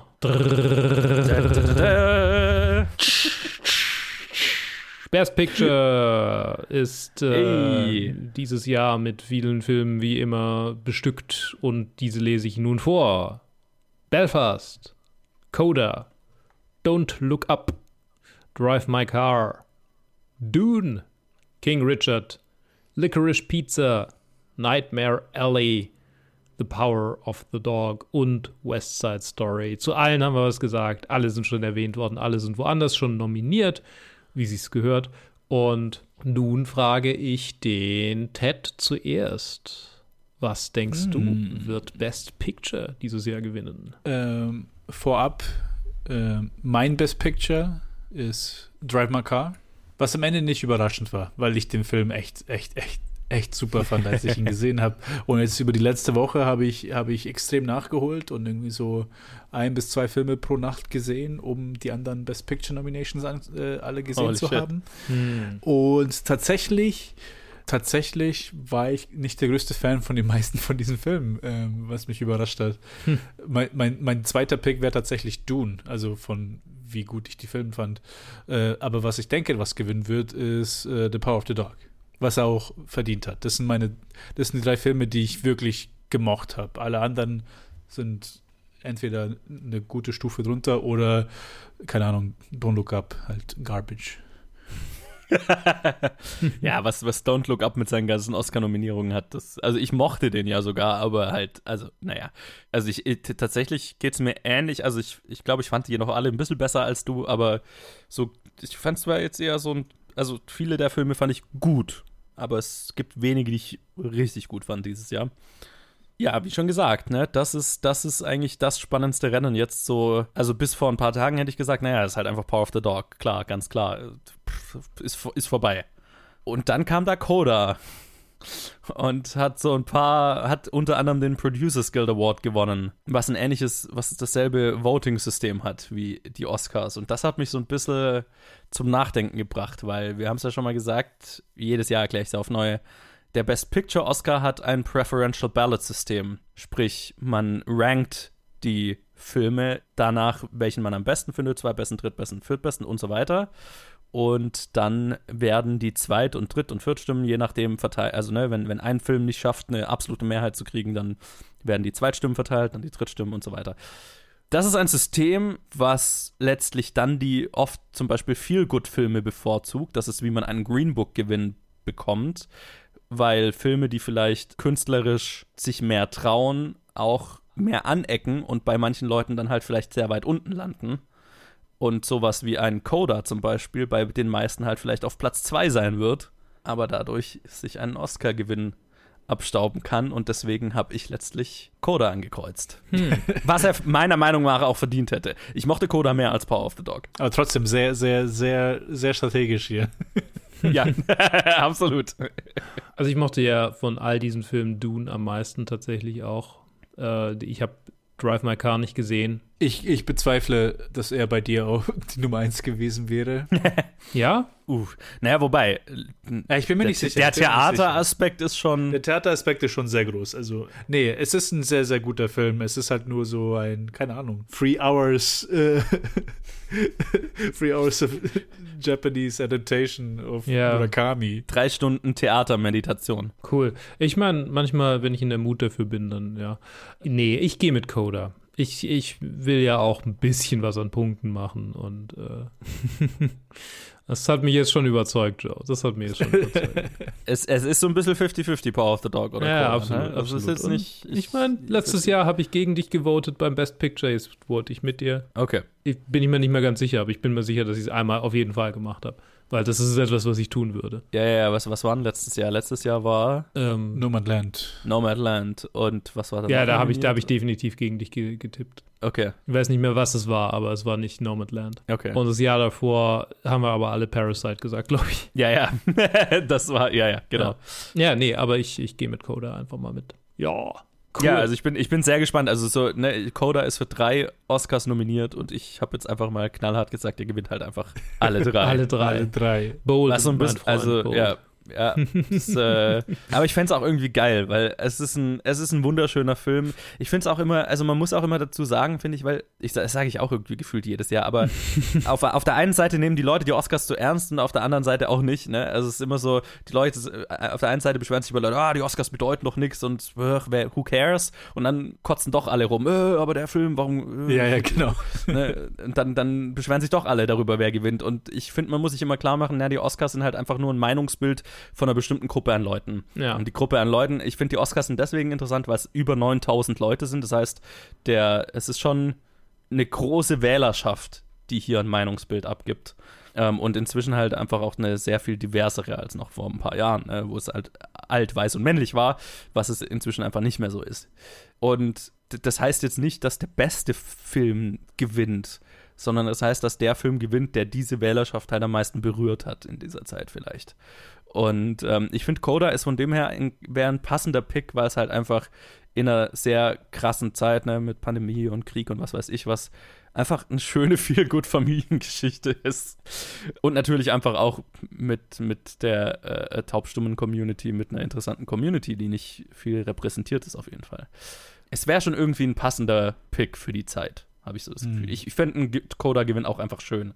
Auch wenn Power of the Dog vielleicht der künstlerisch hochwertigere Film ist. So jetzt mal blöd gesagt. Mhm. Aber Coda hat, mir, hat mich mehr fühlen lassen, auf jeden Fall. Okay. Hm, interessant. Ja, dann würde ich Das- sagen, das sind unsere wenn ihr Predictions. Mit, das, sind unsere, das sind unsere Picks. Wenn ihr, Joe, Joe dein, dein Baby ist dein Baby. Die Oscars sind dein Ja, Baby. ja, ja, ist richtig, genau. Wenn ihr einen Oscarbogen ab, abgeben wollt, habt ihr Zeit bis Sonntagabend, uns einen zu schicken. Facebook, Twitter, Instagram, planfilmgeek at gmail.com. Nächste Woche quatschen wir dann drüber, wer wie gut abgeschnitten hat. Äh, also, wenn ihr einen Oscarbogen schicken wollt, schickt uns den. Gibt ja immer ein paar, die es tun, was ich sehr cool finde. Und äh, ja, ich, ich werde es mir geben. Ich werde es mir anschauen in der Nacht von Sonntag auf Montag und dann berichten, was für eine Shitshow es geworden ist. ich bin, Ich bin sehr ein gespannt. bisschen, ja, ich bin, äh, wie, wie sagt man, äh, äh, morbidly fascinated. Ich bin, äh, ja, es, äh, ach Gott. Es tut so ein bisschen weh, aber jetzt ist wie so ein Car Crash. Jetzt, jetzt will ich es auch sehen. wie, wie, wie daneben es das Ganze wird. Also, so viel würde ich mal sagen zu unseren Oscar-Vorhersagen. Danke fürs Mitmachen, euch zwei. Ja. Sehr gerne. For indulging me. Ich hoffe, dieses Mal über 50 Prozent. Vielleicht habe ich das letzte Mal schon, letztes Jahr schon geschafft. Ich kann mich nicht mehr erinnern. Uh, ja, also, ja, ich, ich habe es jetzt auch nicht mehr im Kopf, aber 50 Prozent könnte schon sein. Könnt, könnt, könnt klappen. Ich, Ja. ich bin froh, wenn ich einen richtig habe. Dann ist es schon ein Erfolgserlebnis für mich. Alles klar, dann reden wir nächste Woche dann drüber, ob, ob Luke einen Erfolg erzielt hat und zumindest mal einen richtig hat. Ich hoffe es, weil dann hätte ich ja auch einen richtig. Ähm, hört dann rein nächste Woche. Am Sonntag gibt es erstmal die Reviews und dann, äh, ja, quatschen wir über die Oscars Jo. und was sie so gemacht haben. Bis dann! Bis dann. Tschö.